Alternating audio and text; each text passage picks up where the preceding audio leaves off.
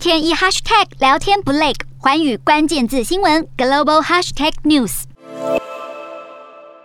东南亚大头条：南海主权争议不断。菲律宾外交部在五月三十一号表示，已就中国片面宣布南海禁止捕鱼令，向中国提出了外交抗议，同时也抗议北京海警队的海上骚扰和侵犯管辖权。声明当中，菲律宾指控中国船只干扰一项台湾与菲律宾联合的海洋研究任务，以及在两个地点的能源探勘活动。由于中国在四月间宣布，从五月一号到八月十六号实施伏季休渔期，而这范围涵盖渤海、黄海、东海和北纬十二度以北的南海海域。另外，菲律宾外交部更谴责中国海警队干扰研究任务的行动，并不符合无害通过，明显侵犯了菲律宾的海事管辖权。但菲律宾没有说明为何等等了一个多月才对这些事件发表评论。